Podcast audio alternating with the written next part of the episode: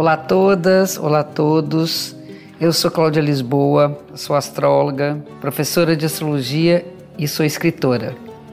Sejam bem-vindas, sejam bem-vindos ao podcast Astrologia com Cláudia Lisboa, um espaço para a gente falar um pouco mais sobre como a astrologia influencia vários aspectos da nossa vida e para conhecer um pouquinho mais sobre o céu do momento. Toda segunda-feira tem um programa novo no ar e para ouvir em primeira mão, assine ou comece a seguir o podcast na plataforma que você preferir. Essa nossa conexão semanal que fala dos astros e das tendências e das dicas para esses sete, sete dias que a gente tem à frente.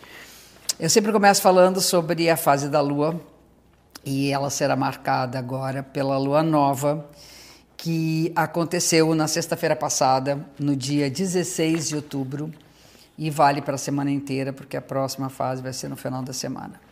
E antes de mais nada, reforçado até, Sol no signo de Libra, Lua nova, a Lua está no mesmo signo, então Sol e Lua em Libra. Feliz Ano Novo aos nossos librianos, todos que fazem o retorno solar nessa semana.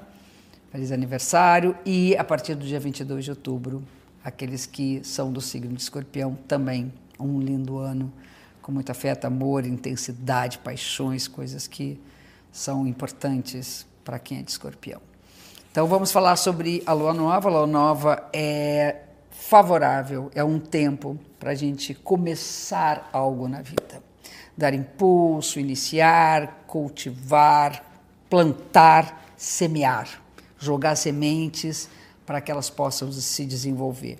Então, bem essa época de dar impulso ao que está parado, né? até pela, por aquilo que já acabou, aquilo que já passou, o ciclo que já não tem mais força, agora ele ganha força nessa nova etapa. É uma nova etapa. Isso acontece uma vez por mês e a gente é um ciclo rápido das nossas pequenas variações. Aí, como a lua nova ela acontece com Sol e Lua no mesmo signo, nós teremos uh, reforçado, como eu falei antes, uh, os valores de Libra, que hoje é Sol e Lua em Libra, a lua nova. E é hora de começar o quê? Já que a gente está falando de Libra, é hora de começar uma nova fase de cultivo, de plantio, de harmonia, de equilíbrio nas nossas relações. É extremamente importante que a gente consiga equilibrar a vontade de um com a vontade do outro. É importante que a gente respeite o espaço do outro e saiba se fazer respeitar no seu espaço. Então, o que deve ser impulsionado, o que a gente tem que começar a fazer agora, é harmonizar as nossas relações, nos harmonizar com aquelas pessoas com as quais nós nos relacionamos. E, para reforçar ainda mais, temos aqui um, dois, três aspectos, três conexões da Vênus favoráveis durante a semana com astros que representam a ética, a profundidade e a responsabilidade da construção. O que significa isso? Que o que nós vamos mais desenvolver, ou aprender, ou lidar nesse momento e compreender melhor do que qualquer coisa, compreender que a ética mantém-nos unidos de uma maneira muito mais forte do que quando a gente vai contra os nossos valores. Respeito pela ética das relações.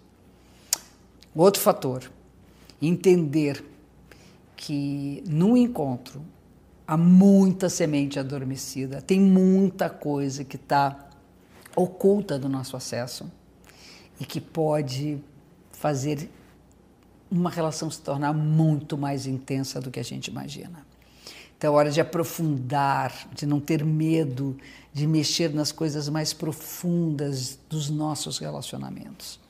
E por último, entender que amor é construção, que não se não se alcança essa tal harmonia que nós temos que começar a desenvolver nos nossos encontros simplesmente porque a gente se dá bem ou porque somos parecidos ou porque tem um borogodó entre a gente. Tudo isso existe.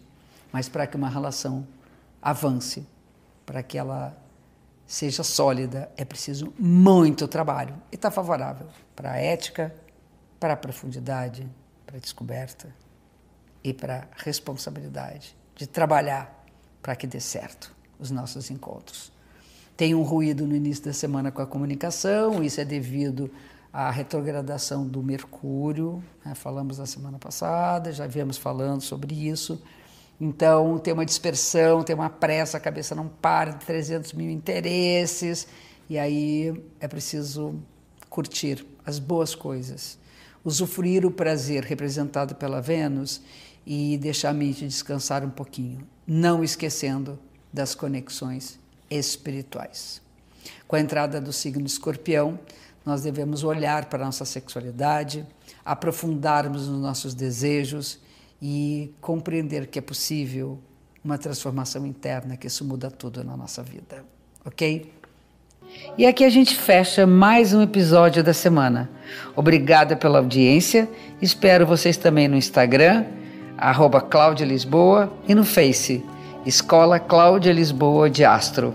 Até a próxima semana. Um beijo grande.